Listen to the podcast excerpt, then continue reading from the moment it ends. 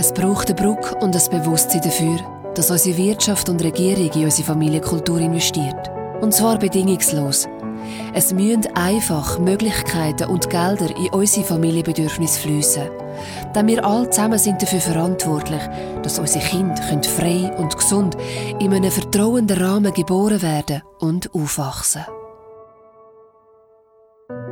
Und damit sie das können, müssen auch Mütter und Eltern den freien Raum erfahren. Wir können den nächsten Generationen nur das weitergeben, was wir selber in uns haben und sind. Wir können jammern, uns über andere beklagen, die Schuld der anderen die Schuhe schieben, ohne für das, was jetzt ist und jetzt existiert, Verantwortung zu übernehmen.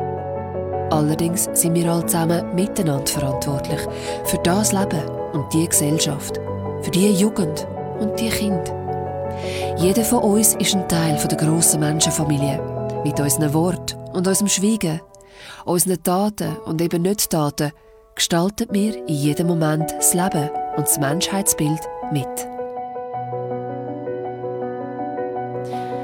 Ich setze mich ein für einen gesunden Wirtschaftswandel. Und der kann aus meiner Sicht stattfinden, wenn die Brücken zwischen Wirtschaft und Menschsein, Natur und Schöpfersein gebaut werden und da verbindliche Verbindungen eingegangen werden. Jedes Kind wird eines Tages erwachsen und je nachdem, wie das Kind seine Kindheit erlebt hat, wird es eines Tages handeln oder eben nicht handeln. Darum gibt es keine Trennung von Privat und Business. Unsere Kindheit beeinflusst unser Schaffen, unsere Berufswahl und unsere Art und Weise dabei massiv. Jedes Kind wird eines Tages verbunden mit seinen Kindheitserinnerungen, ob gute oder traurigen, Ja oder Nein sagen, ermöglichen oder verhindern, steuern, walten und handeln. Alles prägt durch Vorbilder in ihrer Kindheit und die fangen mit der Geburt an. In jeder Sekunde kommen auf dieser Welt Kinder auf die Welt. Barbara Stemmler ist Hausgeburtshebamme in der Schweiz. In unserem heutigen Geburtskultursystem ist es daheim bzw. außerklinisch Gebären für die Mehrheit ein verantwortungsloses Risiko, wo man doch nicht einfach so eingehen kann und das Leben vom Kind gefährdet. In vielen Geburtsräumen finden wir heute so viel Angst. Diese Angst habe ich bei der Geburt von meiner ersten Tochter selber erfahren. Obwohl ich gerne im Geburtshaus geboren hätte, bin ich zu einem sogenannten Risikofall eingestuft worden und die Hebammen haben mich ins Spital überwiesen. Das ganze Prozedere mit Einleiten ist losgegangen. Statt mir als werdende Mutter und unserem Geburtsprozess vom Kind zu vertrauen, hat man sich auf unsere Sicherheit fixiert. Ab so viel Sicherheit und Angstmacherei bin ich fast verstickt. Mein Mann hat mich während dieser Zeit verteidigt und alles gegeben, damit ich mich möglichst im Vertrauen in dem mich umgebenden Krankenhaus kann auf die Geburt einlassen. Ich will nicht wettern ab den Geburtsabteilungen in den Spitälern. Auch da bin ich überzeugt, jeder gibt in jedem Moment sein Bestes. Nachdem unsere Tochter in unseren Armen angekommen ist, ist der Stress weitergegangen. Meine Plazenta ist verwachsen und hat darum operativ entfernt werden. So bin ich dankbar den Hebammen aus dem Geburtshaus, die mich frühzeitig überwiesen haben.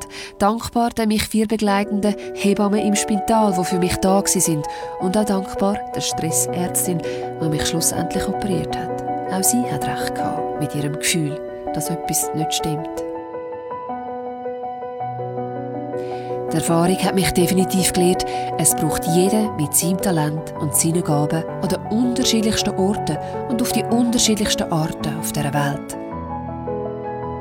Die Frage, die sich stellt, ist, an welchem Punkt und zu welcher Dosis braucht es, wenn, was, damit das, was entsteht, darf gesund entstehen und stattfinden und zum Wohl von allen Beteiligten sein. Das herauszufinden, ist unsere gemeinsame Aufgabe. Und der darf sich jeder selber stellen. Jetzt möchte ich im heiligen Geburtsraum, so wie Barbara Stemmler während der Hausgeburt wahrnimmt, Raum geben.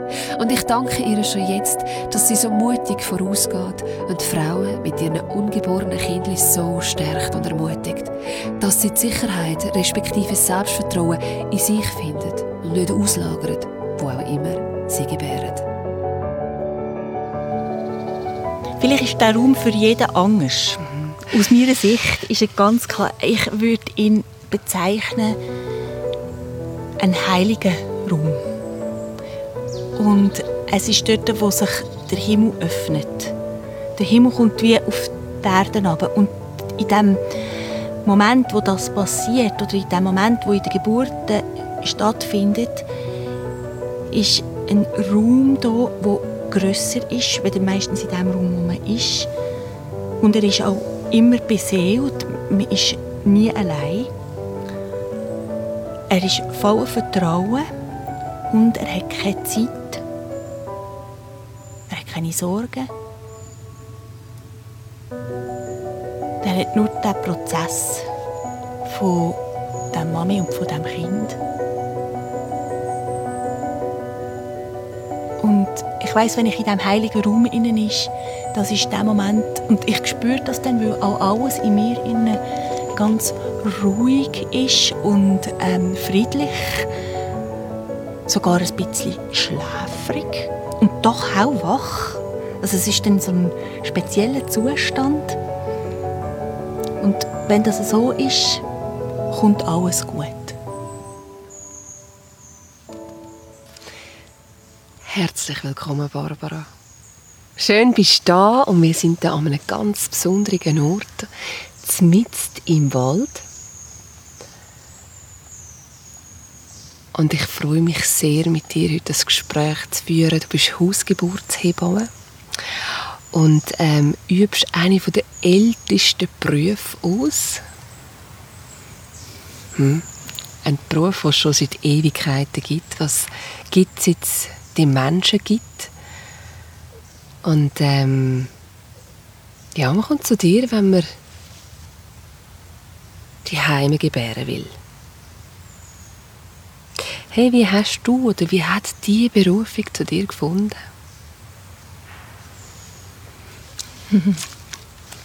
Das war ein längerer Weg. Mhm. Ähm, und ich glaube, der Weg hat mehr mich gefunden, mhm. als dass ich ihn gefunden habe. Mhm. Ich war zuerst Krankenschwester. Und dann habe ich gemerkt, das ist nicht das, was ganz stimmt. Mhm. Und ich bin in einer Nacht bei einer sterbenden Frau gesessen und es war ein warmer Sommertag. Und dann haben wir die Fenster offen und ein bisschen weiter unten bei dem Spital war die Gebärabteilung und man hat gehört, wie eine Frau am Arbeiten ist. Und dann habe ich dieser Frau das so gesagt. Und sie hat nicht mehr viel geredet. Was hast du gesagt? Einfach gesagt, dass die eine Frau am Gebären sei. Mhm. Und dann plötzlich ist es still geworden. Und dann hat man das Kind gehört und dann hat er das auch gesagt. Und als er das gesagt hat, ist so ein Seufzen durch sie durchgegangen und sie hat nicht mehr so lange gelebt. Und irgendwie hat mich dieser Moment so berührt.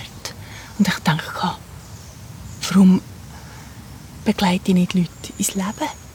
Hm. Und dann habe ich mich einfach angemeldet an der Hebammenschule. Ich habe noch nie eine Geburt gesehen. Ich dachte, ah, das fühlt sich glaub, gut an. Und so bin ich Hebamme geworden. Und habe jetzt erst ein paar Jahre im Spital gearbeitet. Und das hat sich nicht richtig angefühlt. Mhm. Ähm, ich habe bald mal gemerkt, das ist immer wieder ein gleicher Ablauf. Da kommen die Frauen, dann machen wir das CTG, dann machen wir alle Blutentnahmen, dann ähm, kommt dann das mit, was man gibt, und dann kommt das mit und dann, es läuft immer ein bisschen gleich. Mhm. Und das hat mich nicht befriedigt. Und ich bin immer auf der Suche nach dem, was sich besser oder gut angefühlt hat. Und dann habe ich die Haptonomie gelernt. Das war das Erste, was sich dann gut angefühlt hat und hat mir ein Instrument gegeben, zu lernen, mit den Händen zu schauen. Und wie eine andere Ebene zu öffnen. Und dann habe ich ein Angebot bekommen, ins Geburtshaus zu arbeiten. Und auch das ist eher zu mir gekommen, als ich zu ihm. Und dann habe ich im Geburtshaus fast acht Jahre gearbeitet und habe dort eine Geburtshaus, äh, Geburtshilfe dürfen kennenlernen, wo ich das Gefühl hatte, ah, das entspricht mir mehr. Ich habe aber auch gesehen, dass wenn ich in einem Team arbeite, ähm, auch Energie für das Team verloren geht. Und dann habe ich irgendwann den Moment gespürt, das ist, ähm, da ist meine Zeit zu Ende und ich bin ganz freischaffend geworden. Weil ich auch die ersten Anfragen bekommen habe für Hausgeburten. Und dann habe ich den Schritt gemacht und bin ganz in die Selbstständigkeit und erst eigentlich mit dem ganzen Selbstständigkeit zu habe ich gemerkt, dass ich alle meine Qualitäten kann leben kann. Und durch das, dass ich auf niemanden Rücksicht nehmen ähm, äh, irgendwie äh, ein Team oder ähm, irgendwelche Regeln, die man muss befolgen muss, sondern einfach nur noch meinem Herz können zu vertrauen, wie ich gerne möchte arbeiten und was mir für die Frauen wichtig ist, habe ich angefangen, mein ganzes Denken zu ändern. Für Geburtshilfe, aber auch für das, was ich wirklich will. Und was willst du? was ich will, ist eigentlich die Kraft, die in jeder Frau drin steckt, das wieder zurückzugeben. Dass die Frauen, dass sie sich innen selber entdecken können. Weil ich das Gefühl habe, dass Geburtshilfe etwas ist in der heutigen Zeit, wo der Frauen auch viel nimmt. Und mir ist wichtig, dass ich wieder Frauen wieder das Vertrauen geben kann, du kannst das selber. Mm. Und das wecken oder das finden und auch Bilder schaffen, die die Frauen ermutigen. Mhm. Du hast vorhin gesagt, da kann ich meine Qualitäten ganz leben, seit ich selbstständig bin, seit du gesagt hast, mhm. hey, ich bin freischaffend. Ähm, was sind deine Qualitäten? Was macht Barbara aus? Hm. Was bist du so für eine?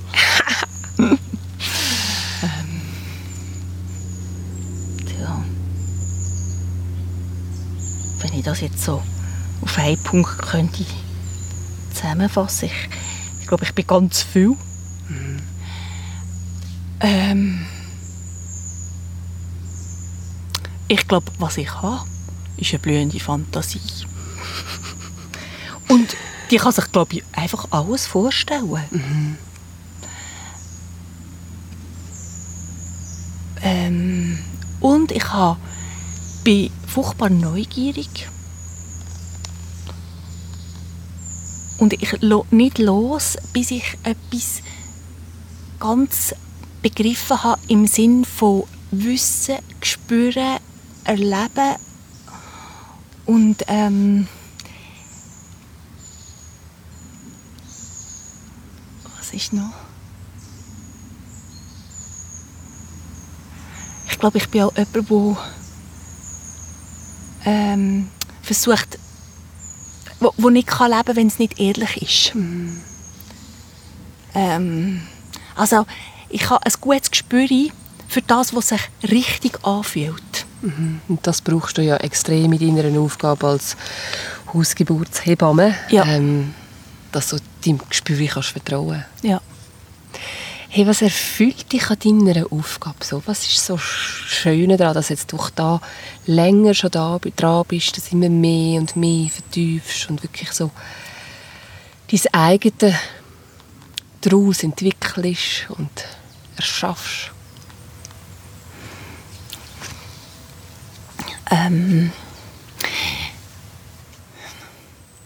es ist äh, der Weg zu mir selber desto mehr ich ähm, dort wie konsequenter das gehe, um nur noch das zu machen, was wirklich stimmt für mich, desto beglückter macht mich das, desto glücklicher werde ich und ich glaube, das wirkt auch gegen raus. Und wenn ich dann so glücklich kann sein kann, dann sind die anderen das irgendwie auch. Mhm.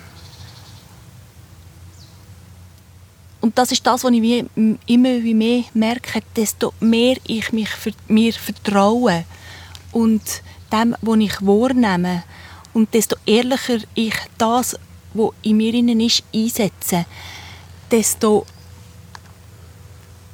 mehr Wahrhaftigkeit und Freude bringe ich in die Welt. Und ich habe das Gefühl, das ist meine einzige Aufgabe. Wow. ja. Du strahlst gerade, wenn du das so sagst. oh, ähm, ja, was sind so, ich meine, du bist ja doch an einem sehr speziellen Punkt dabei mit, mit, mit deinem Arbeiten. Ähm, zuerst ist es so lange innen dran, das Kind unsichtbar und du bist dabei bei dem, an dem Punkt, wo, wo die Kinder auf die Welt kommen.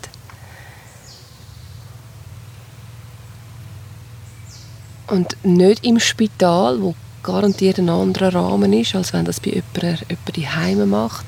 Was, was, was ist das dann in dem Moment? Wenn,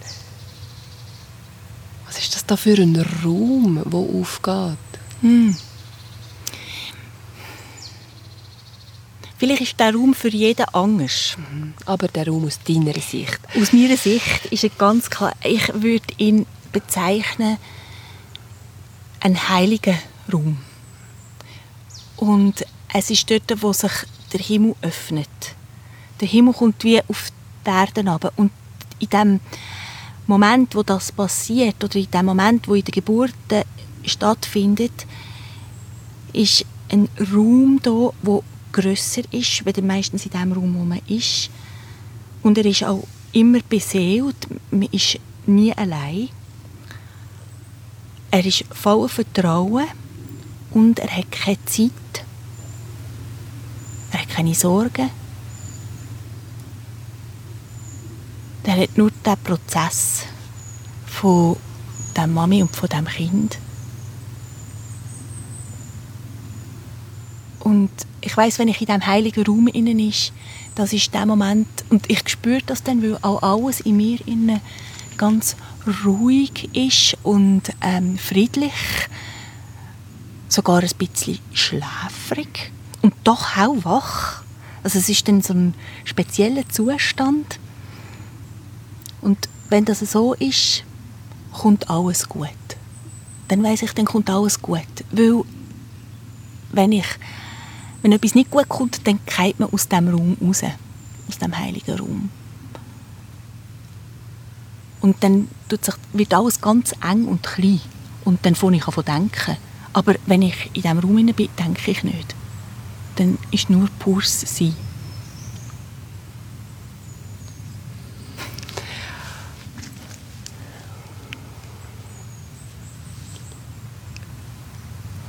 Du hast vorhin gesagt, das ist der Prozess der Mutter und dem Kind. Was ist mit dem Mann oder mit dem Vater? Was hat er für eine Rolle?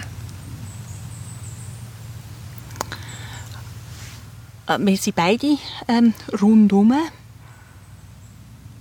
Und wir sind die, die den Raum mithelfen halten auch unterstützen, mit Ermutigungen, mit da sein. Ähm, das muss nicht unbedingt ein Vater sein, es kann auch jemand anderes sein. Ähm,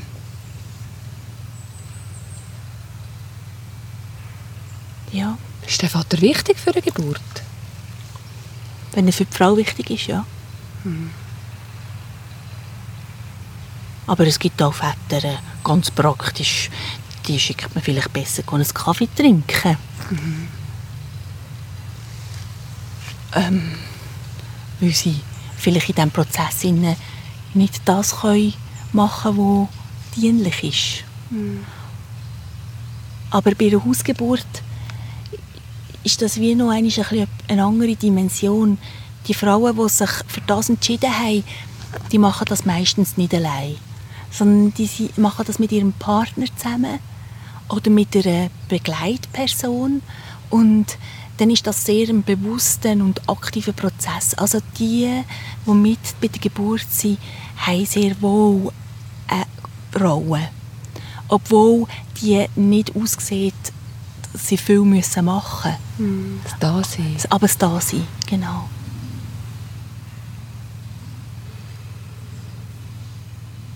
Ist für dich der Weg immer schon klar gewesen in die, ich werde mal eine Hausgeburtshebamme? Nein. ich habe gedacht, ich bleibe mein Leben lang Krankenschwester. Okay. Und, aber es, ist, es, es, hat mich immer wieder getrieben. Und ich konnte nicht aufhören. Es, ähm, und es ist nicht, aber ich habe nie den ersten Schritt gemacht. Er ist immer zu mir gekommen. Mhm. Ich habe das Gefühl gehabt, ah, und dann eine Hebamme, ah, und dann eine Autonomie, und dann ah, und dann das. Und es ist natürlicher Prozess. Wie, wie, ja. Es hat sich immer wieder aufgedrängt. Mhm. Mhm. Hast du aber auch Angst davor gehabt, von dieser Vorstellung mal, hey, du da so allein, es ist ja nach wie vor bringen die meisten Kinder, kommen die meisten Kinder im, im Spital auf die Welt. Mhm. Unter anderen Bedingungen. Mhm. Wie war das gewesen, so, der Umgang mit... Du kennst ja doch beide Welten. Mhm. Ähm, als ich ganz frisch als Hebamme nur ähm, als Hausgeburtshebamme gearbeitet habe, ähm, habe ich mich müssen dieser Angst stellen. Frauen, die Leute sagen immer, ah, die Verantwortung. Das kommt häufig. Und dann habe ich gedacht, ah ja, die Verantwortung. Ähm, und die kommt von allen Seiten. Und ich habe mich dieser Verantwortung müssen stellen und bin dort einfach auf den Grund gegangen und einfach gedacht, okay, was ist das für eine Verantwortung? Wer hat Verantwortung? Wer hat welche Verantwortung? Wie sieht denn meine Verantwortung aus? Was ist die Verantwortung vom Kind und von der Frau? Und irgendeinisch, aber es war ein längerer Prozess, der hat, glaube ich, etwa drei Jahre gedauert. Mhm. und dann bin ich so, bin ich wie angekommen und habe gemerkt, meine Verantwortung ist den Raum zu haben.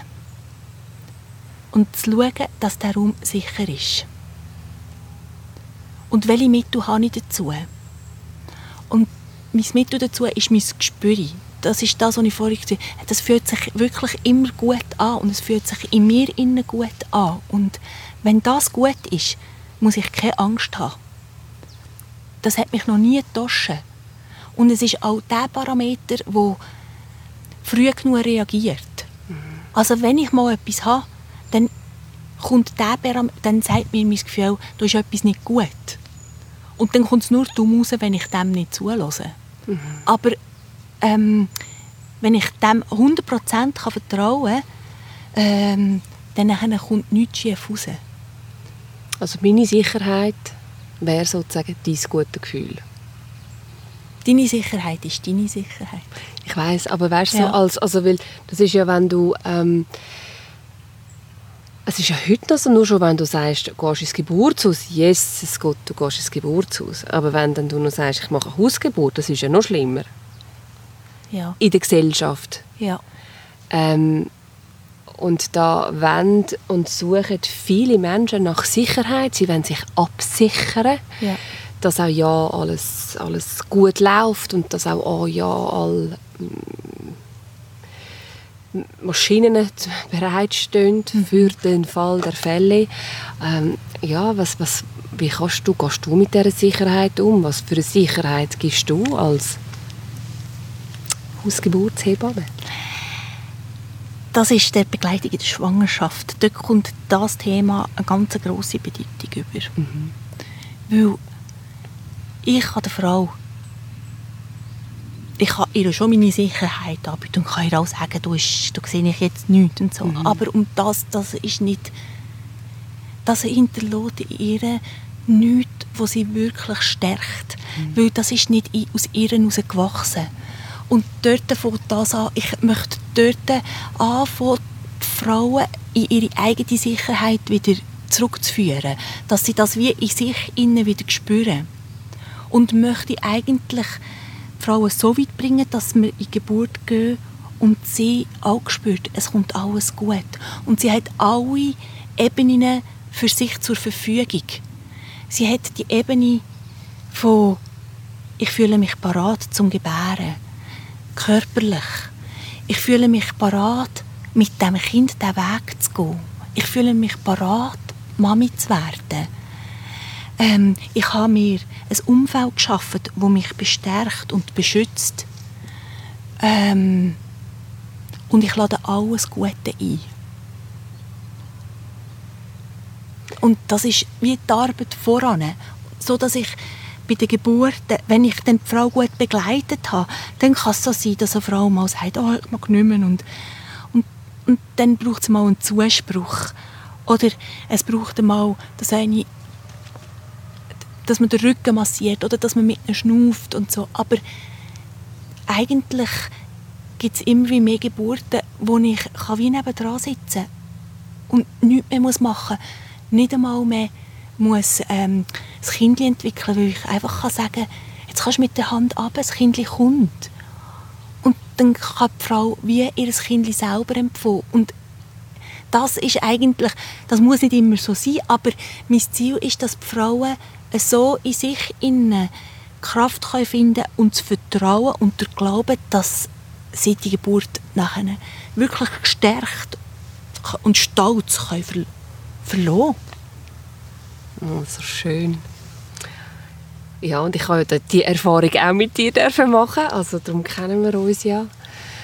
Ähm, das ist wirklich so ein unvergessliches Erlebnis, wenn man darf eigenmächtig das Kind empfangen und, und überkommen und man weiß irgendwie so, hey, wow. Das heißt aber in dem Fall auch, dass man nicht einfach dir anrufen und sagen, ähm, kommst du schnell an meinen Geburtstermin, sondern das ist äh, das ist eine, das ist eine Begleitung vorher.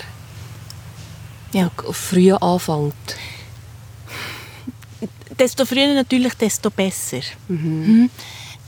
Viele Frauen gehen am Anfang, weil, das, weil man das eben so macht, geht man zum Arzt. Mhm. Aber man kann, wenn man eine langere Form wünscht, kann man auch von Anfang an zu mir kommen. Mhm. Ab der zwölften Woche kann man ein Kind sehr gut spüren und auch wahrnehmen. Und man kann mit ihm auch schon gut in Kontakt kommen, auch schon früher. Mhm. Es gibt verschiedene Ebenen. Ich, und ich, da bin ich glaube noch ein bisschen am entdecken und habe das Gefühl, ich sei noch gar nicht fertig. Aber es gibt nicht nur den Ultraschall.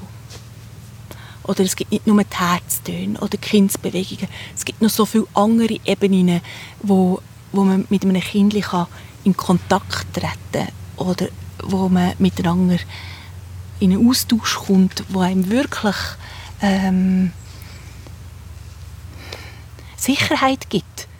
Weil wenn ich das kann, die anderen Ebenen ohne Gerät, dann kann das jeder Mensch. Dann heißt das nicht, dass ähm, man dazu ein Gerät braucht oder das Fachwissen, sondern jede Frau kann das. Was ist denn zum Beispiel so eine Ebene? Mm, die Ebene ist zum Beispiel äh, eine Fantasiereise, die man machen kann zum Kindli. Aber man kann auch mit der Hand einfach tasten. Und wenn man sich dann getraut, dort mal wirklich anzutasten und mal zu schauen, und, und da kann ich die Frauen ja drinnen begleiten. Da kann man wirklich alles spüren, wie, was ist denn alles gut. Und der Frauenkörper ist so wunderbar gemacht. Er hat so einen schönen Ort für die Kinder. ich denke, da bin ich immer wieder berührt, schon nur von dem. Mhm. Und dann gibt es aber auch noch die Ebene, was kann denn ein Mann machen? Mhm. Oder wie können wir den kind, wie können wir Kind lustig machen aufs Leben? Das Leben. Dass sie Lust bekommen, äh, sich zu zeigen und nachher auf die Welt zu kommen. Wie tun wir sie ermutigen? Ohne dass wir müssen, äh, manchmal haben wir auch Angst und sind unsicher. Und dann können wir ihnen das sagen und dann manchmal gibt es eine Reaktion, die so klar ist, dass wir dann alle schmunzeln müssen. Aber, ja, ja, aber also da kommt wie schon eine Beziehung eigentlich, wo, wo, wo, wo vorher, schon bevor das Kind da ist, schon aufgebaut und gestärkt wird. Ja. zum Kindli, aber auch zu sich selber, mhm. die Frau zu sich selber, in ihre eigenen Stärken. Mhm. Du bist selber auch Mutter von drei Töchtern. Mhm. Wie hast denn du geboren? Normal. Was ist normal? Das ist eine große Frage in dem ganzen Thema Wie hast du, ja, wie hast du geboren? Ähm, die ersten zwei sind im Spital auf die Welt gekommen, weil mein Mann sich nicht getraut hat, mit mir daheim zu bleiben. Mhm. Und ich nicht genügend ähm, Kraft aufbringen für ähm, mich durchzuboxen. Mhm. Hat es jetzt schon Hausgeburt? Hat's jetzt schon ja, es hat eins gegeben. Aber ich habe die, und ich habe die Hebamme dort auch gekannt. Mhm. Aber die sind mir immer so geschäftig vorgekommen. Okay. Die haben so ein Geschäft geführt. Und dann sind das immer so matronenhafte Frauen okay. Und dann habe ich aber in einem Gebärsaal gearbeitet und dann habe ich denen einfach gesagt, wenn ich zu euch komme, dann lasst mich einfach in Ruhe. Mhm. Und ich habe mich dort wohl gefühlt, weil ich auch die Frauen, die dort gearbeitet haben, gekannt habe und die auch gewusst haben, deren müssen wir dann, glaube nicht zu viel machen. Mhm. Und dann ähm, habe ich, den Gott, habe ich das Glück gehabt, dass ich immer schnelle Geburten hatte. Und dann bin ich einfach immer erst am Schluss dort und bin einfach hin und habe geboren. Und beim dritten sind wir umgezogen und ich hätte in ein Spital gehen und dann habe ich meinem Mann gesagt, ich gehe nicht in ein Spital. Und er hat dann aber äh, nicht so den Mut gehabt. Und dann habe ich ihn ein bisschen unter Druck gesetzt und gesagt, wenn ich in ein Spital oder in ein Geburtshaus gebären dann musst du die anderen zwei Kinder, zu denen musst du schauen. Dann musst du für die sorgen. Und wenn ich daheim gebäre, tue ich schauen, dass sie versorgt sind. Das hat schon gelangt. Ich habe gefunden, gut, okay. Und dann habe ich daheim geboren, das dritte. Und das war auch gut, weil die dritte Geburt hat, glaube ich, noch 20 Minuten gedauert. Okay. Und es hat uns ja auch nie mehr angelenkt. Und nach der Geburt, die so friedlich können verlaufen auch ohne und ich konnte ganz in mir ganz können bleiben ähm, hat dann nachher gefunden, warum haben wir das eigentlich bei den anderen zwei nicht gemacht? Weil es eigentlich die schönste Variante war. Ja. Für mich waren alle Geburten gut, weil ich sie einfach wie in mir innen erlebt habe. Alle drei. Aber ich ähm, habe in der dritten Geburt am meisten dürfen mich selber bleiben. Bei den ersten zwei habe ich mir gedacht, gib dir nicht so eine Blöße, du musst dir nicht alles voll schreien. Und also, da habe ich gefunden, zwischen ein bisschen stöhnen und nichts stöhnen, da weiss ich oder vielleicht gar nicht Grenzen und habe einfach gar nichts, ich habe einfach gar keinen Ton rausgelassen. Und das ist schon gegangen, aber es war auch so ein Krampf. und der Krampf war dann eher dort. Und daheim, als ich daheim war, hatte ich das Gefühl, ah, da bin ich da, wo ich darf. Und ich darf dem, was in mir drin ist, auch einen Ausdruck geben. Und das war entspannter. Gewesen. Darum ist es nur 20 Minuten gegangen. Ja, das hat auch länger dürfen länger. 20 Minuten ist das sogar also, ein vom schnell. Ersten Mal, also vom ersten, von der ersten... Ja, das ist dann eben ein bisschen schnell. Das ist ein bisschen sehr schnell, ja. Und wir haben dann beide, das Kind und ich, haben sicher fast zwei Stunden lang einfach nur müssen schnaufen, weil es uns beide ein bisschen zu schnell gegangen ist. Mhm. Dann sind wir einfach nebeneinander gelegen und haben einfach verschnaufen, wie nach einem Marathon. und dann ist es dann weitergegangen. Oh.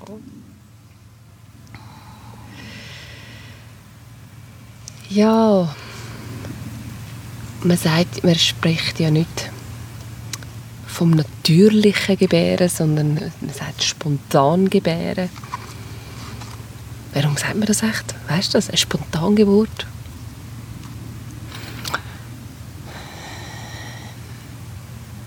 Eine Spontangeburt wird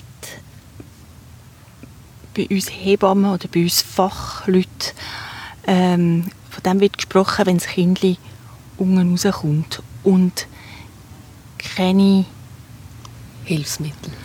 Nein, Hilfsmittel sind sogar, werden auch noch spontan bezeichnet, aber keine instrumentierten Hilfsmittel gebraucht werden.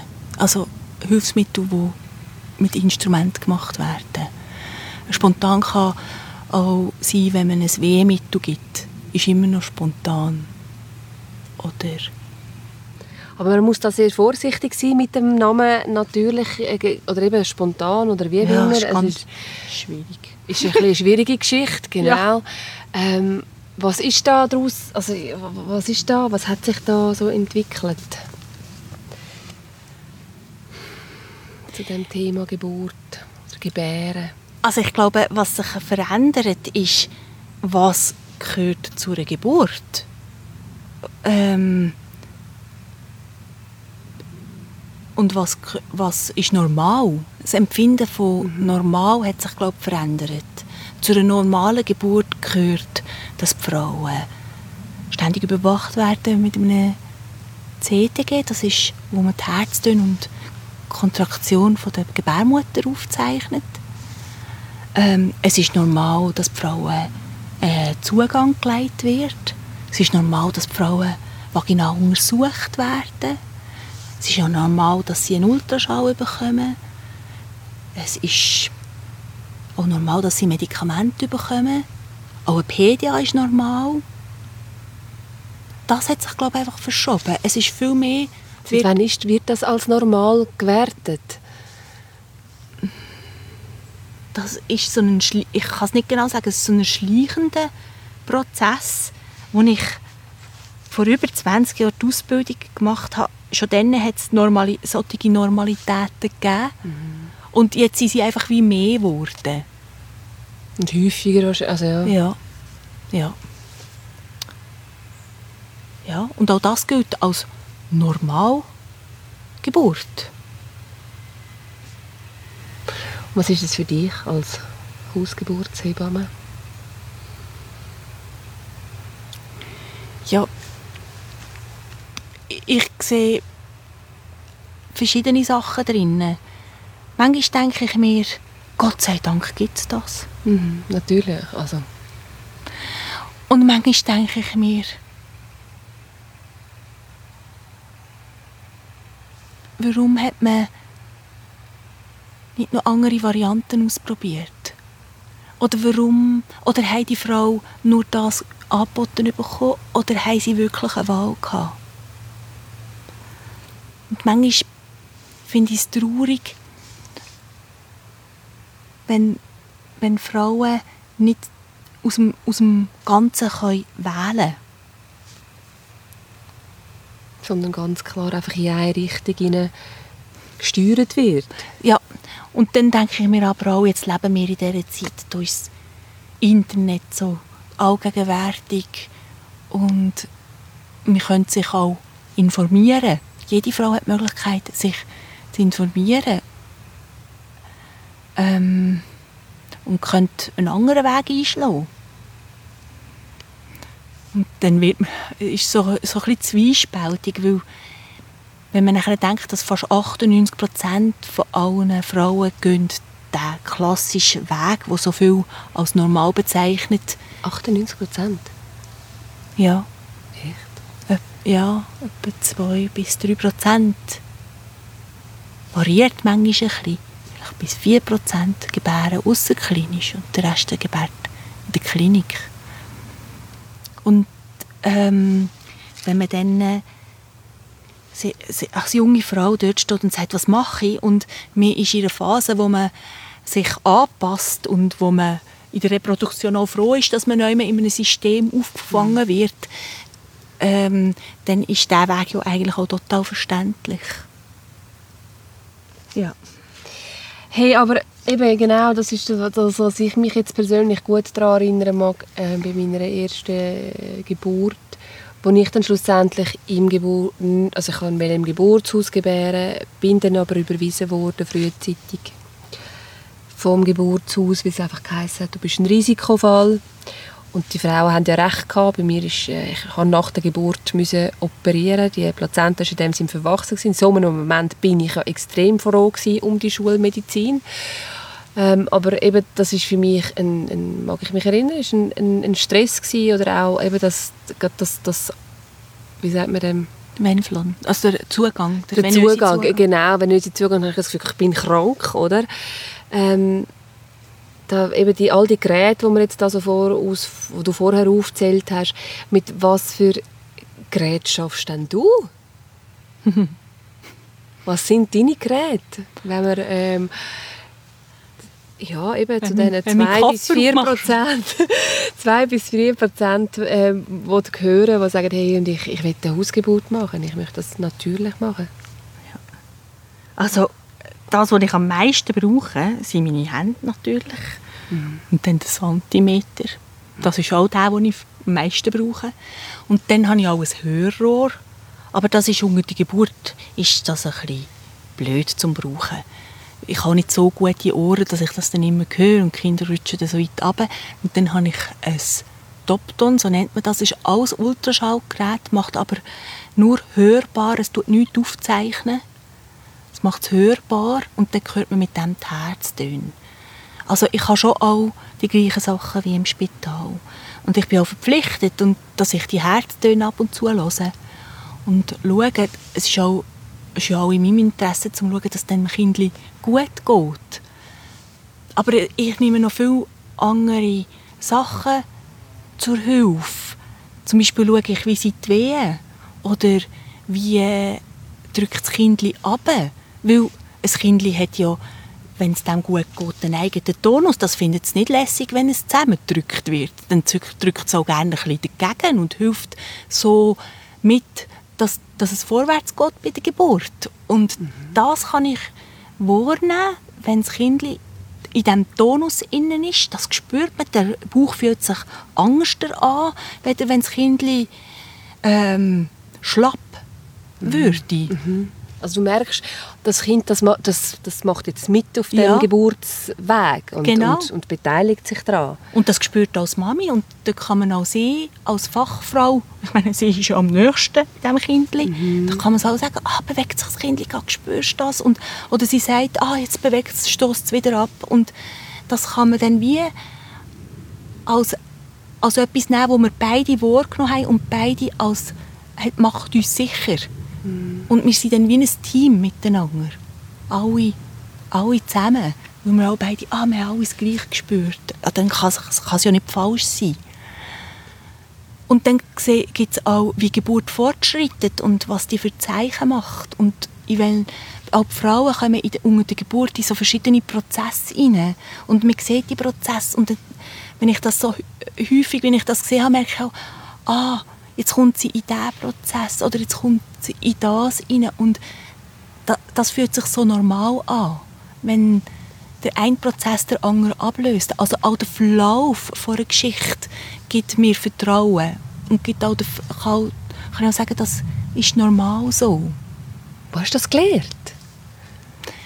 Ja, etwas habe ich schon in der Ausbildung gelernt.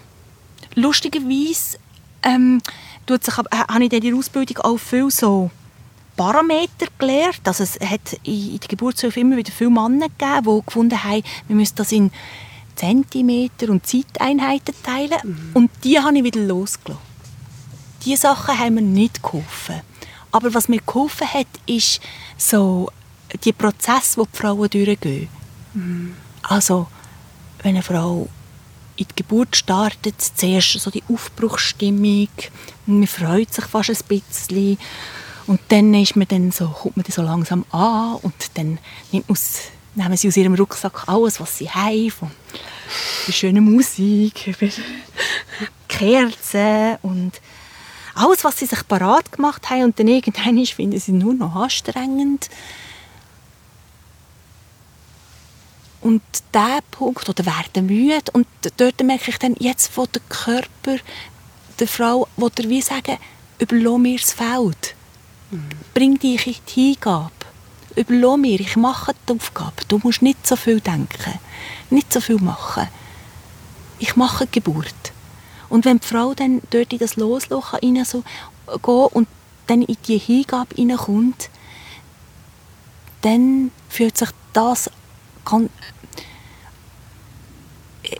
vielleicht ist wunderbar nicht ganz das richtige Wort, aber einfach so stimmig fühlt sich dann an, wenn sie dort ankommt und dann weiß sie jetzt Also wenn sie den Kopf aufgibt. wenn sie den Kopf aufgibt, genau. Und dann ähm, kann sie dort gut zwischen Kraft und Entspannung hin und her wechseln, bis sie irgendwann findet, jetzt längt es dann aber. Und dann weiß man auch, jetzt ist kommt es dann. Wie haltest du die Extremsituation aus? Also ich meine, das musst ja, das musst ja irgendwie eben den Raum können haben, aber für das musst du dich selber auch vorher... Ah, bevor die Geburten anfangen, bin ich ganz schrecklich. Ich komme dann auch, ich merke dann, wenn, Frauen, wenn, wenn ich mit den Frauen so äh, unterwegs bin und die Betreuung übernehme, dann äh, spüre ich, jetzt wird die Zeit reifer und reifer und reifer. Weil ich kann ja nicht fünf Wochen auf die Frauen warten. Ich muss mich irgendwie ein bisschen einschränken, sonst wäre ja mein Leben nicht mehr lebenswert. Und dann habe ich angefangen zu machen, ab wann kommt die Geburt in den Raum rein bei mir? Wann fange ich an, in meinem Leben an die Geburt zu denken? So, und das ist so ganz speziell. Und dann gehe ich am Abend ins Bett und denke, kommt sie die Nacht? Dann spüre ich so an und denke, ah nein, heute kommt sie nicht. Oder ah, es könnte sein. Oder ah, hä? Und da hat dich das, das, das äh, Gefühl auch noch nie getauscht? Ja, ähm, manchmal bin ich nicht ganz sicher, aber ich werde immer wie sicherer. Aber also es hat auch schon Situationen gegeben, wo ich wach geworden bin am Morgen, viel früher als sonst, und dachte, die hat doch weh. Warum läutet die mir nicht an? Und dann habe ich dann irgendwann angerufen, weil ich gefunden habe, das kann doch nicht sein, ich bin so... Und dann hat der Mann gesagt, sie hat schon weh, aber du musst noch nicht kommen. Und zehn Minuten später hat er angerufen, du sie presst. So, also... Und dann hat es wirklich mein Also du Gefühl bist da auch so fest gestummt. verbunden mit diesen Frauen? Dann spüre ich das wie, ja. Und wenn ich so fest verbunden bin mit den Frauen und dann die Geburt so in den Raum hineinkommt und dann werde ich wahnsinnig nicht aggressiv, aber ich spüre dann, wie ich aufgeregt bin innerlich. Und äh, warte auf, auch auf den Zeitpunkt, bis sie dann anrufen und sagen, ich glaube, es geht los. Bis dann du endlich auch darfst in den Raum offiziell... Genau. Und dann werde ich aber ganz ruhig. Wenn ich dann bei der Ja. Geburt bin, bin ich ganz ruhig. Was ist das für ein Gefühl, das vorher ist? Was, wie, wie, nennst du das? Ah. Ähm, Was ist das für dich? Oder was ist der Dienst von dem? also ich, wenn das- wenn es lang dauert, finde ich es überhaupt nicht angenehm. Äh, ich bin dann wie auf Nodeln. Ich kann nichts anfangen. Richtig, weil ich nicht richtig dabei bleiben kann. Ausser putzen, das geht auch dann. ähm, ja, ich habe das Gefühl, ich spüre ein bisschen etwas von dem Adrenalin, das vor der Geburt bei den Frauen ist. Dann spürst du, dass eine Geburt gut verlaufen wird. Wie, wie ich das spüre. Ja. Oder wann? Oder Wenn wie? sich der he- heilige Raum öffnet. Okay. Also für dich ist es auch immer wieder ein Warten auf den Heiligen Raum. Ja. Und vorher ist es für dich... Also, wenn ich daheim bin und am Warten bin, bis sie mir anrufen, dann gehe ich dort an und schon auf der Hinfahrt schaue ich, was begegnet mir, was nehme ich mit, ähm, was sind da für Gedanken rum, aber was sind auch für, für Gefühle rum.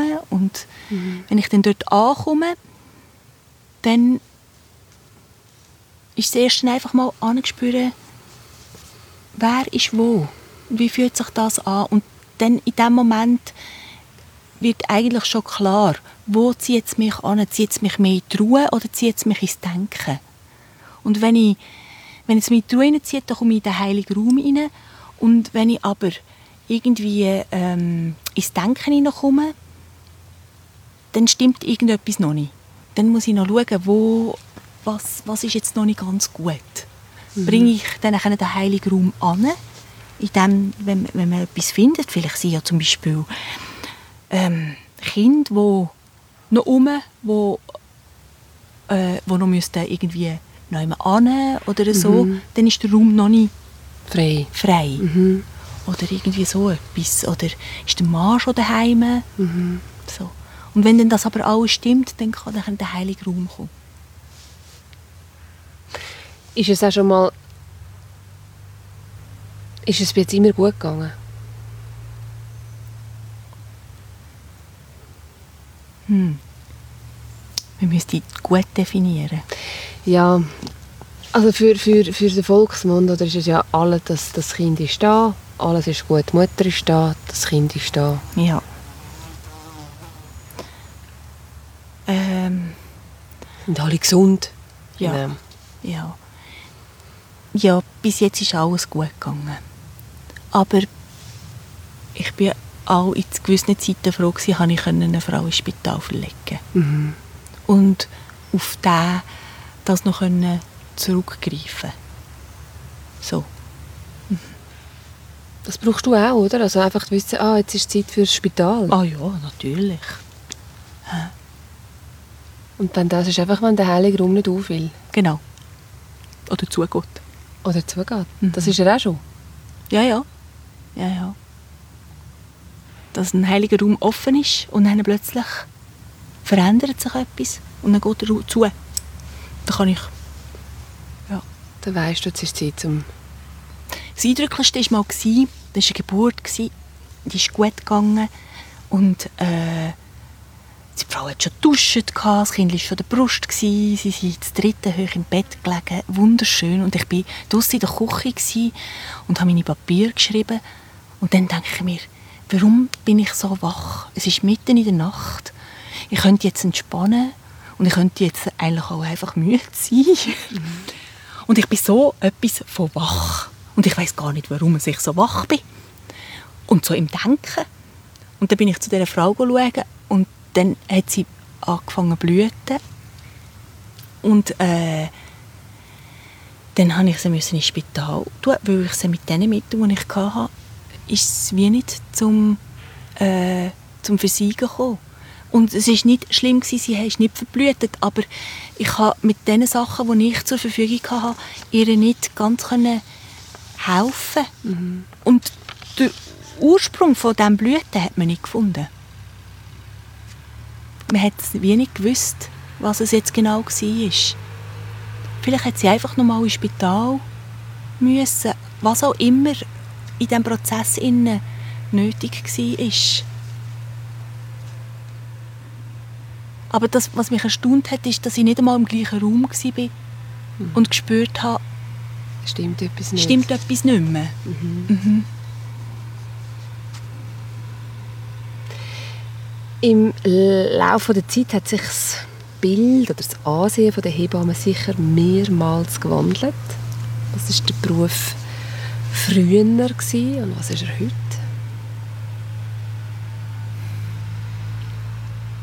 Hm.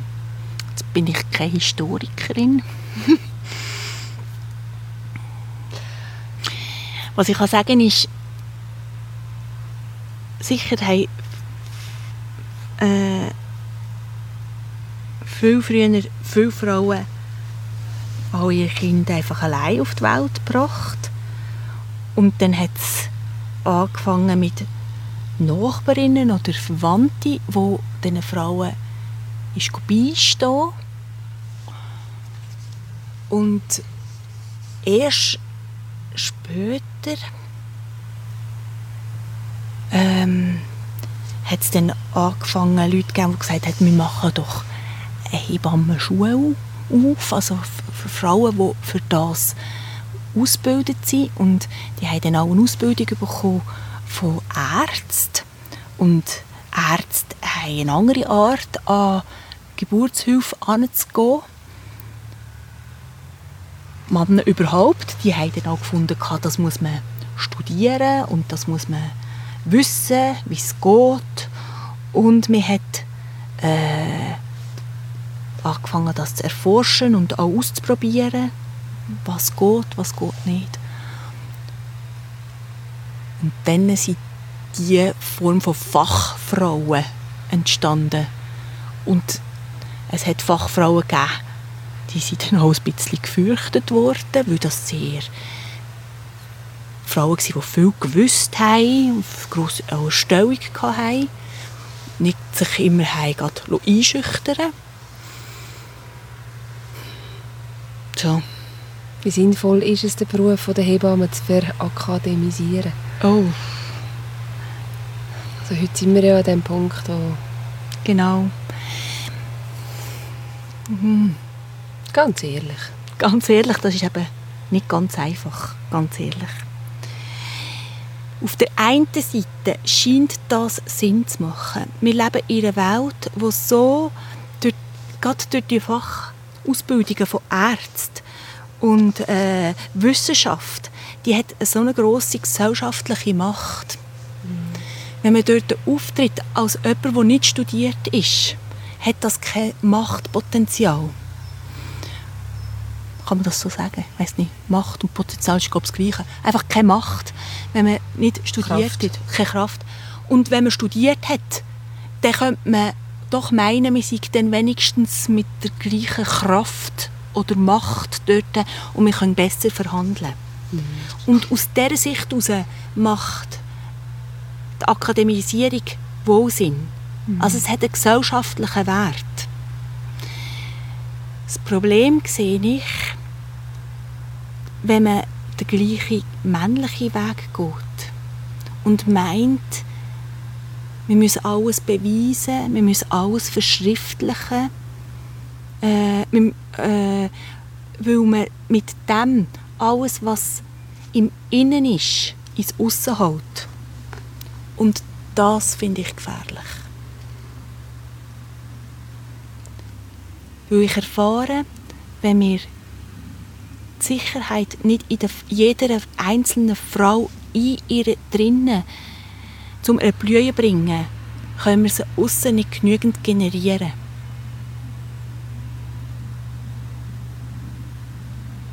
Also ich bin sehr zwiespältig. Ich finde auch, wir sind doch Frauen. Wir sind chaotisch, wild, frech, unberechenbar, kreativ. He? Und Männer, das Männliche definiere ich als strukturiert, klar, definiert, ordentlich, Struk einfach alles so ähm, aufgereilt. Aufgereilt. genau. Und es ist einfach ganz eine andere Art, mit dem umzugehen. Und ich glaube, wenn wir eine Wissenschaft machen möchten, dann müssen wir eine weibliche Wissenschaft machen und die ist angster. Und wenn wir aber die gleiche männliche Wissenschaft weiblich betreiben, ist sie immer, finde ich sie nicht ganz auf dem richtigen Weg. Also du selber hast ja ein mehrjähriges Masterstudium in Salutophysiologie absolviert und am Schluss hast du dich aber bewusst entschieden, die hast zwar die Arbeit geschrieben, aber ähm, hast sie nicht so eingereicht, wie es von dir erwartet worden ist und ähm, hast es sozusagen geschmissen. Ja. Was ist denn passiert? Ja, eben so etwas Weibliches, Verrücktes. die, äh, die, die mich betreut hat, die hat mich immer ermutigt und es hat mich auch so gefreut, dass sie mich so ermutigt hat, weil ich gar nicht mutig unterwegs war für die Arbeit. Und dann, ähm, als ich sie abgegeben habe, hat sie gesagt, aber das kannst du nicht schreiben. Und ich habe geschrieben, was wir heiligen, heiligt uns zurück. Und das hat mich, also, das ist mein Lebensmotto gewesen. Sag das nochmal. Das, was wir heiligen, heiligen wir heiligt uns zurück. Also das heißt, wenn wir nicht Pathologie anbeten, also wenn wir nicht Pathologie suchen, sondern nur die Physiologie, dann werden wir auch die Physiologie sehen. Und wir werden sie auch durch das, dass wir unser, durch unseren Blickwinkel können wir sie auch holen also jetzt kannst du das noch so erklären, dass das ähm, Leute, die kein Studium gemacht haben. Okay. Also wenn man, der Arzt, der, der Arzt der schaut ja immer auf der, der sagt, okay, deine Schwangerschaft ist gut, weil du hast keinen Bluthochdruck, du hast kein Eiweiß im Urin, dein Kind ist normal gross. Mhm. Also er tut anhand von einem... Fakten. Ja, aber auch, das darf nicht sein und das darf, darf sein. Er mhm. tut so die Normen so machen. Und ich habe gefunden, hm, was ist denn eigentlich alles gut bei der Schwangerschaft? Und wenn man den Blickwinkel nur ändert und sagt, das ist alles super, mhm. dann wird uns das auch helfen. Bei eine gute Geburt ähm, zu ermöglichen. Wir geben dem wie mehr Raum, dass mhm. etwas gut wird. Und dann habe ich diesen Satz so geschrieben und wahrscheinlich ist es ihr gleich gegangen wie jetzt dir. Die hat den überhaupt nicht können verstehen und wissenschaftlich kann man den irgendwie gar nicht einordnen. Und ich habe so viel an diesen Satz angehängt. Ich dachte, der geht ja für das ganze Leben. Und dann sind doch nicht so kompliziert. hat, sie den, hat sie gesagt, das kannst du nicht schreiben. Mhm. Und das hat mich so irritiert. Und dann habe ich meine innere Stimme habe plötzlich gesagt, gib die Arbeit nicht dort ab, das ist nicht gut dort. Die können das nicht verstehen, was du schreibst. Mhm. Und dann habe ich gesagt, das könnt ihr jetzt nicht sagen, jetzt müsst ihr noch zwei Wochen daran arbeiten und dann tue ich den rausstreichen, den Satz, und dann schreibe ich noch einen anders. Oder das wäre ja eine Arbeit von zwei Wochen und dann hätte ich das Diplom. Dann haben sie gesagt, nein, mach es nicht, das tut dir nicht gut. Dann habe ich gesagt, also wenn ihr das von mir wollt, dann müssten wir einen ganz grossen Beweis bringen, mhm. damit ich das nicht mache. Mhm. So viel Arbeit? Ja, ein halbes Jahr geschafft. Und dann haben, haben sie mir einen Beweis gebracht, der mich aus den Socken gehauen hat. Wo, wo so stark war, dass ich musste einfach, einfach demütig sagen der Weg wo, wo ist ein anderer, der von mir vorgeschlagen weder als ich jetzt zuerst gedacht habe. Mhm. Willst du diesen Beweis noch mit uns teilen? Ja. Nimmt uns ja schon Wunder.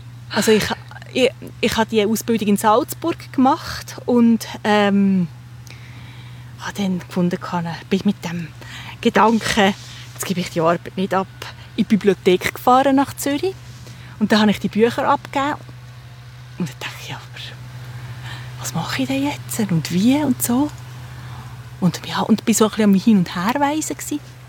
Mein Mann hat auch gesagt, du bist ja blöd. Mhm. Und wir hatten eine Lehrerin aus Florenz in dieser Ausbildung. Und ich laufe durch die Stadt und treffe auf die Lehrerin, der Rina Schmid. Die sitzt gemütlich in Zürich in einem Kaffee. Und ich laufe direkt drauf zu. Und das hat mich so umgehauen, dass ich glaube, gesagt habe, du bist glaube jetzt gerade mein, irgendwie mein, mein, mein Schutzengel oder irgendwie mm. etwas, dass ich dich jetzt gerade hier treffe. Was hat sie so gemeint zu deinem Entschluss? Ja, sie hat es gerade verstanden. Als deine Lehrerin? Ja. Und jetzt heute, wie, wie, wie, wie lange ist das seither, wo du das ähm, gesagt hast, nein, das ist jetzt nicht mein Weg, dass ich jetzt muss den Machttitel mir aneignen, damit ich etwas zu sagen habe? Ich glaube, das ist drei Jahre. Das ist drei Jahre seither. Mhm. Und, und wie, hat sich, wie hat sich die Entscheidung für dich ähm, aus, auskristallisiert? Oder wie, was ist da in der Zwischenzeit passiert? Also es fühlt sich immer noch ganz richtig an. Mhm. Hat mich auch sehr bestärkt, wirklich meinen eigenen Weg zu gehen, nicht einen anderen. Mhm. Und vor allem macht es mich wahnsinnig frei. Also ich habe viel mehr Freiheiten bekommen durch das, weil ich mir gesagt habe, ich muss mich... Ich darf der sein, wo ich bin und das leben, was mir wichtig ist. Mhm. Und ja...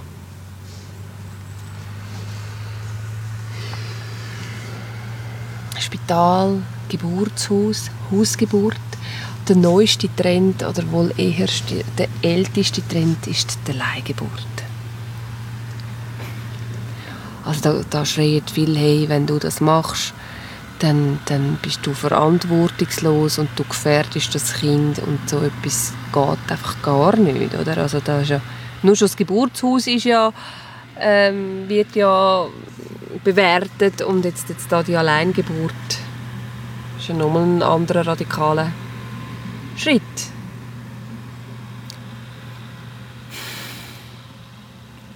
Vielleicht ist beides eine, Strat ist, ist eine Strategie. Wir könnten ja auch sagen, als das andere Extrem ist der geplante Kaiserschnitt.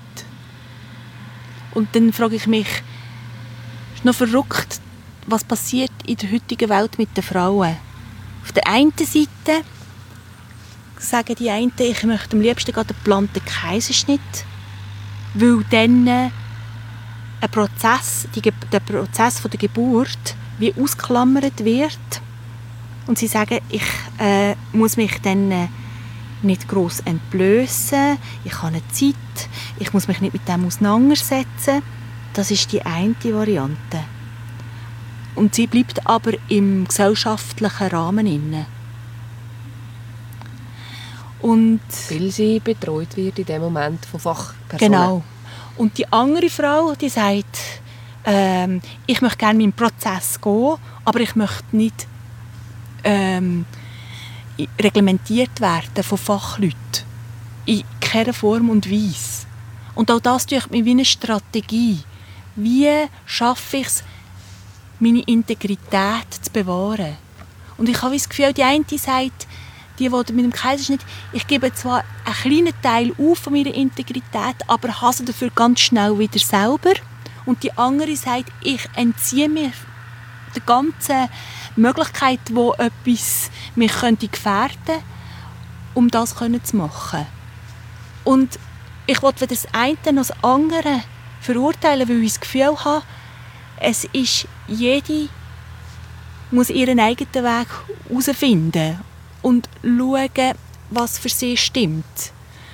Also wenn du an einer Alleingeburtfrau sagst, dass, dass du sie gleichstellst, gleichstellst mit der, die einen Kaiserschnitt macht, also dann, dann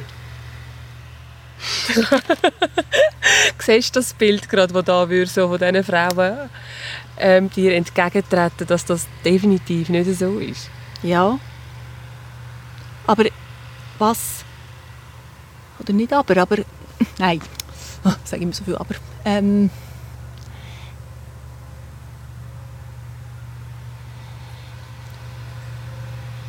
was ist der Wunsch dahinter? Mhm. Und ich glaube, es hat etwas mit Integrität zu tun. Bei beiden.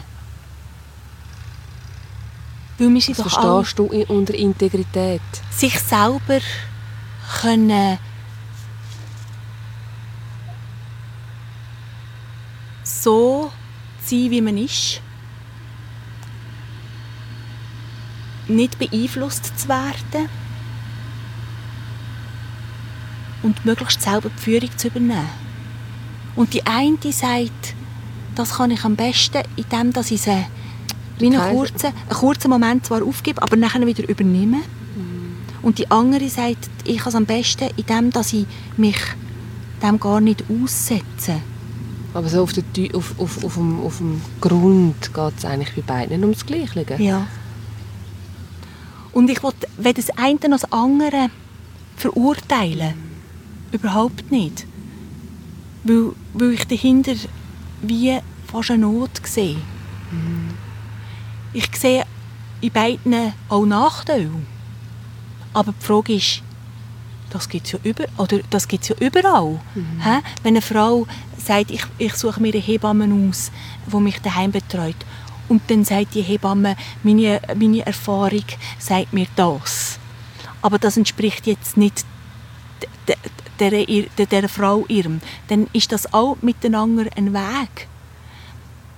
Und die, die jetzt ganz allein daheim ist, ähm, die sagt, ich mache das allein, aber die muss vielleicht in sich eine Kraft aufbringen, wo sie vielleicht könnte in Weichheit wandeln, wenn sie sie nicht selber müsste haben.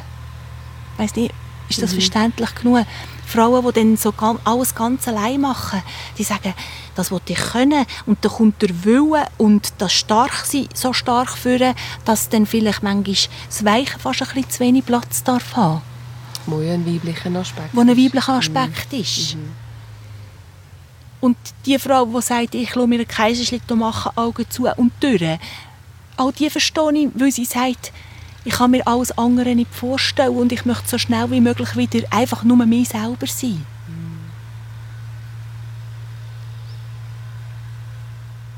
Und ich sehe eher, eher das Traurige dahinter, dass die Frauen zu wenig in ihrer Stärke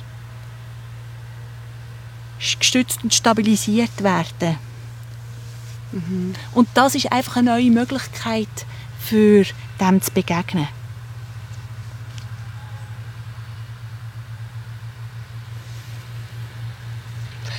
Wie wichtig ist es für ein Kind, können, selber auf die Welt zu kommen?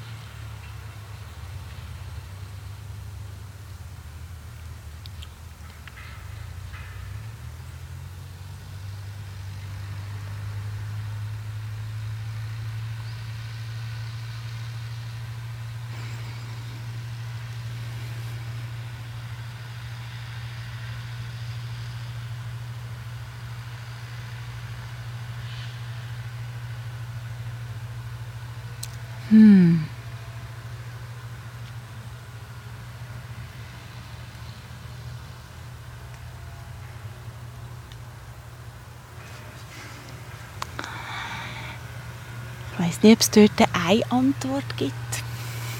Wahrscheinlich nicht. es ist auch okay und es ist auch eine Antwort, die für den Moment gilt und die sich auch wieder wandeln kann. Also so wie vielleicht. Ich überlege mir manchmal, wenn ich mit diesen Sternen nach ein Leben lang durch mein Leben gehen die mich begleiten, dann ist es vielleicht noch wichtig, wenn ich die selber aussuche und die nicht jemand anderes für mich aussucht. Das ist das, wenn, ich manchmal, wenn die Frauen mich fragen, ah, wie lange geht es noch und wann kommt es endlich, dann denke ich mir, wir wissen es nicht. Es ist das Kind, das den Moment bestimmt. Mm. Mit diesen Sternen will ich durchs Leben. Und dann müssen die vielleicht ein bisschen passen.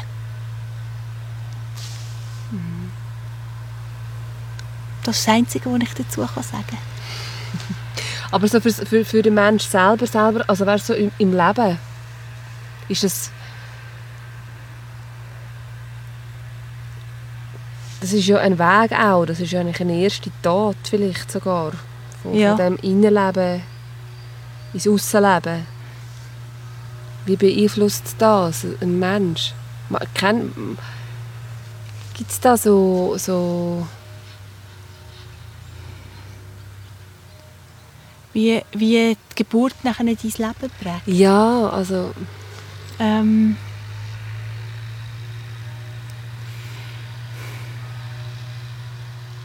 alles gibt eine Prägung. Oder auch Frühen oder frü frühe Geburten. Ja. Es, ist ja, es ist ja irgendwie... Aber es gibt ja alles gibt eine mm. Prägung. Mm. Auch wenn die Mutter etwas erlebt, was wichtig ist für das Kind oder mm. so, gibt es eine Prägung. Und es gibt, ich, ich kann nur sagen, was ich sehe. Und vielleicht müsste man dort dann so einen Therapeut fragen, der viel mit so Geburtssachen zu tun hat. Ähm, was man kann machen kann, ist immer, man kann mit noch einmal in die Geburt zurückgehen. Weil mhm. die Geburt ist immer gespeichert im Körper. Mhm. Aber es ist auch, jedes Mal, wenn wir uns den Zehen anschlagen, ist gespeichert in unserem Körper. Hm? Es, ist, es gibt nichts, das nicht irgendwo einen Abdruck findet. Aber es gibt auch nicht etwas, das nicht auch wieder darf verblassen mhm. und wo sagt, ah, ich habe mal den Fuß angeschlagen und dann geht man aber auch weiter. Mhm. Und so ist es, glaube ich, mit der Geburt auch. Mhm. Aber die Geburt kann tatsächlich auch ähm, so ablaufen, dass sie die Themen, die der Mensch mitbringt auf die Welt, zum Ausdruck bringt. Mhm. Also Kinder, die sagen, ich will nicht oder ich fürchte mich, ich habe ein bisschen Angst vor dem Leben, die können diesem Thema unter der Geburt begegnen, die können dem schon während der Schwangerschaft begegnen, aber sie können ihm auch später noch mal begegnen. Mhm. Und gleichzeitig gibt es Kinder, die haben eine schlimme Geburt und dann denke ich mir, und wo ist die Geburt? Und die sagen, ah, nicht so tragisch gewesen. Also man muss jetzt sagen, also ich meine, es gibt ja auch Frauen, die würden gerne, eben sind, sind total fixiert darauf, hey, ich will unbedingt natürlich oder eine Hausgeburt machen und dann müssen sie ins Spital und dann wird sogar vielleicht noch ein Kaiserschnitt gemacht. Wegen dem muss man sich nicht also das ist dann nicht schlimm fürs Leben lang, oder? Also das ist, da gibt es ja auch Frauen, die dann wirklich leiden unter dem, dass sie das sowieso anscheinend nicht geschafft haben und das soll sie dann auch wieder nicht sein, auf der anderen Seite. Genau. Fürs Kind wie für die Frau. Ja. Desto besser man mit, dem, was einem passiert, kann Frieden schließt, desto mhm. einfacher geht man mit dem durchs Leben. Mhm. Also geht es darum, wie kann man mit dem Frieden schliessen, der einem begegnet. Mhm.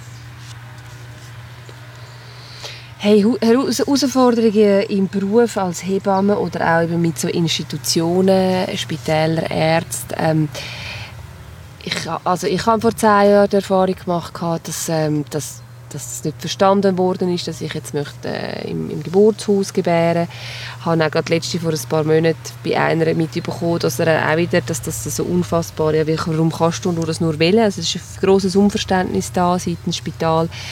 Ähm, ja, wie, wie gehen ihr Hebammen da damit um, mit dieser Geschichte? Was braucht es da heute? Ähm, das ist ja eine Art, ja, ist irgendwie so ein, ein Geburtskrieg.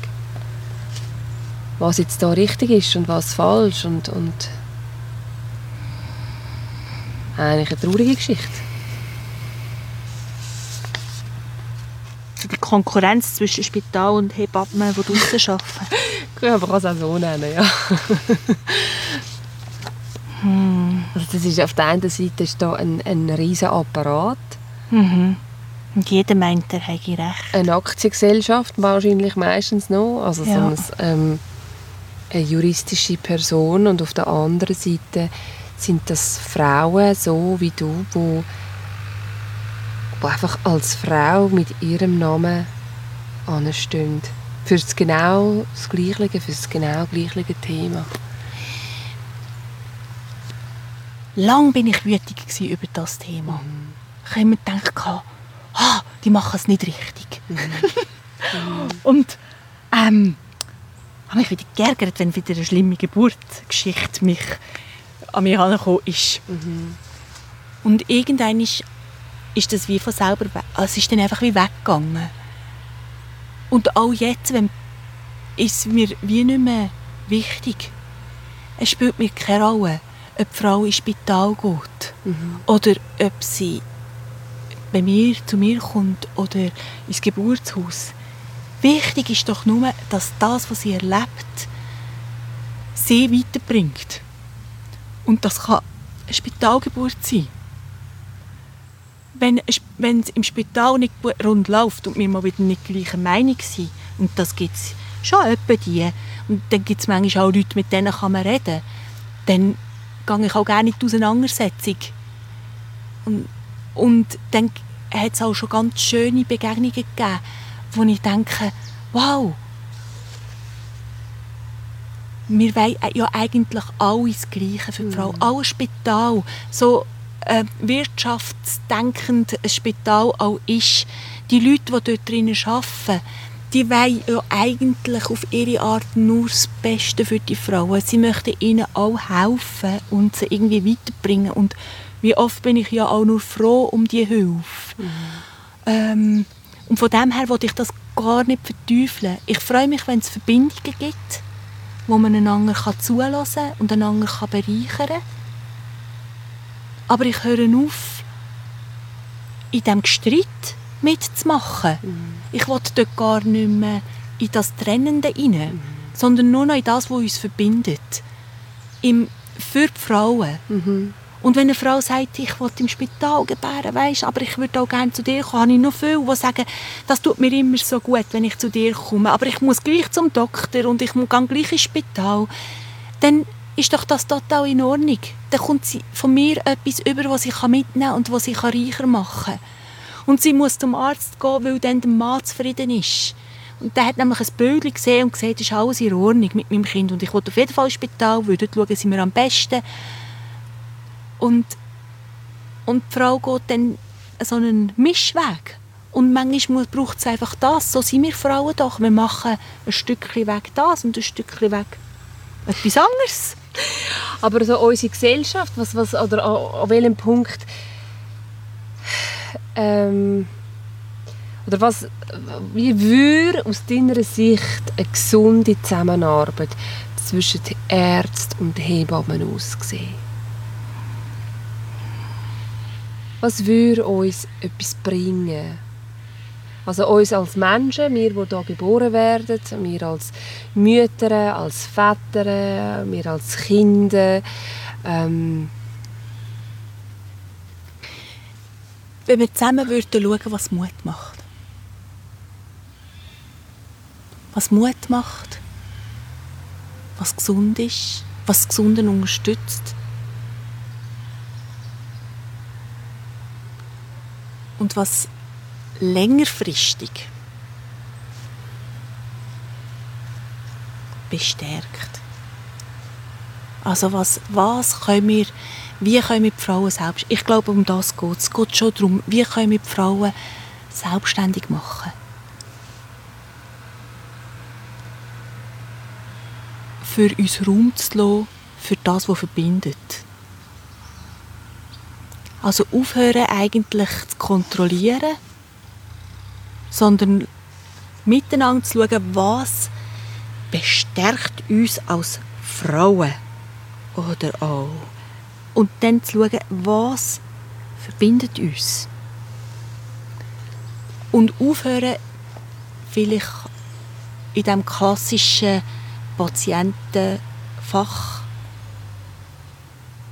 Frau zu bleiben und sich hinter dem zu verstecken sich sondern wie zu begegnen? Sondern sich immer wie mehr lernen, von Mensch zu Mensch zu begegnen. Mhm.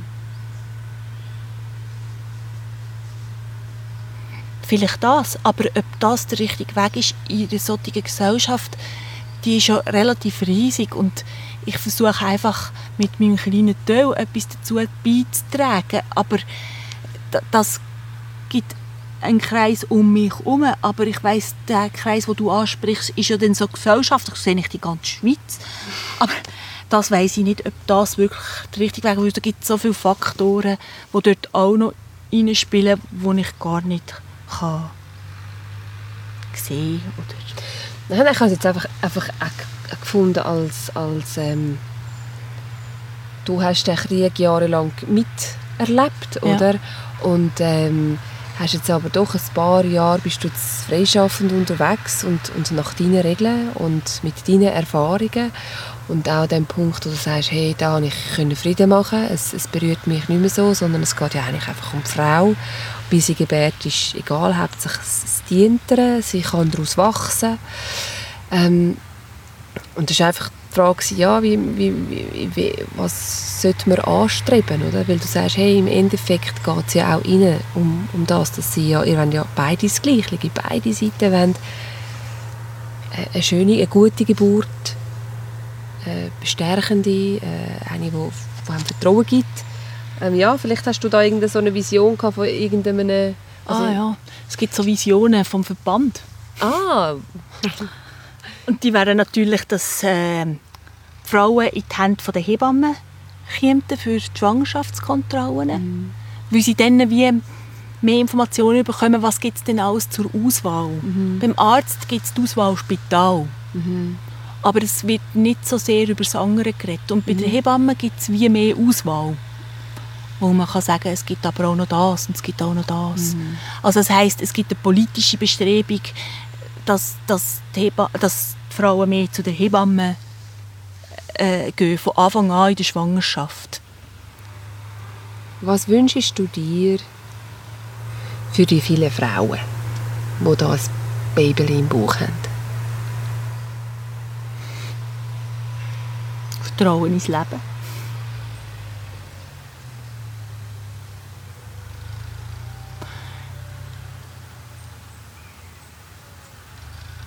dass die Frauen sich selber an sich glauben, dass sie können ihrem Körper vertrauen aber auch ihrem Kind können